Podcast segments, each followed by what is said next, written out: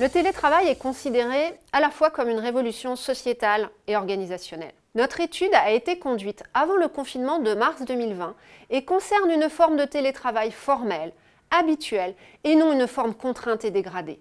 Il nous a semblé intéressant d'étudier l'évolution de la relation managériale dès lors que l'on met en place le télétravail dans une organisation. La place du manager, les postures, les relations fondées sur la confiance ou le contrôle, le degré d'autonomie du collaborateur pourraient en effet être affectés.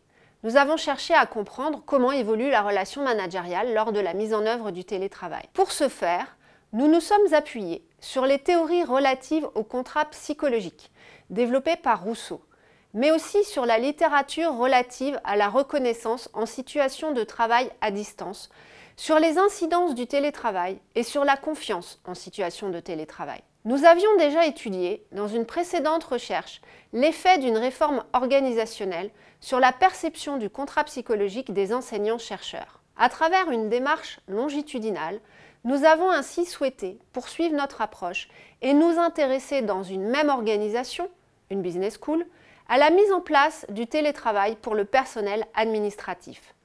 Nous avons mené une série d'entretiens semi-directifs auprès de 10 télétravailleurs et leurs 8 managers.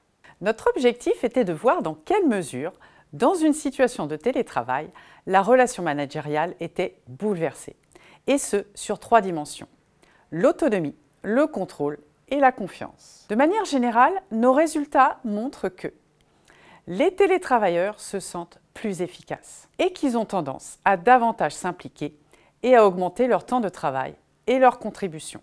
La confiance était un préalable à l'accord du manager.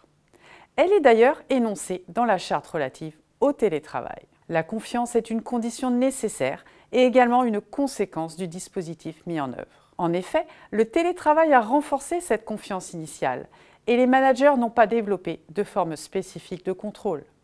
L'autonomie est accrue. Les collaborateurs, en revanche, mettent en place des mécanismes d'autocontrôle. Ce phénomène apparaît dans la littérature comme une forme de néo-management. En d'autres termes, en situation de télétravail, l'autonomie et la confiance se transforment en une forme d'autocontrôle. Les télétravailleurs rencontrés ont tendance à accroître leurs promesses envers l'organisation, car leurs attentes ont été dépassées par la mise en œuvre du télétravail.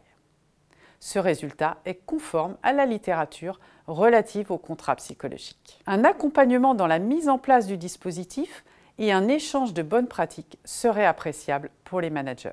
Nous avons par ailleurs constaté que la confiance et l'autonomie sont des composantes indispensables de la relation managériale pour la mise en œuvre du management à distance. La confiance étant renforcée au fil du temps par l'absence de forme spécifique de contrôle.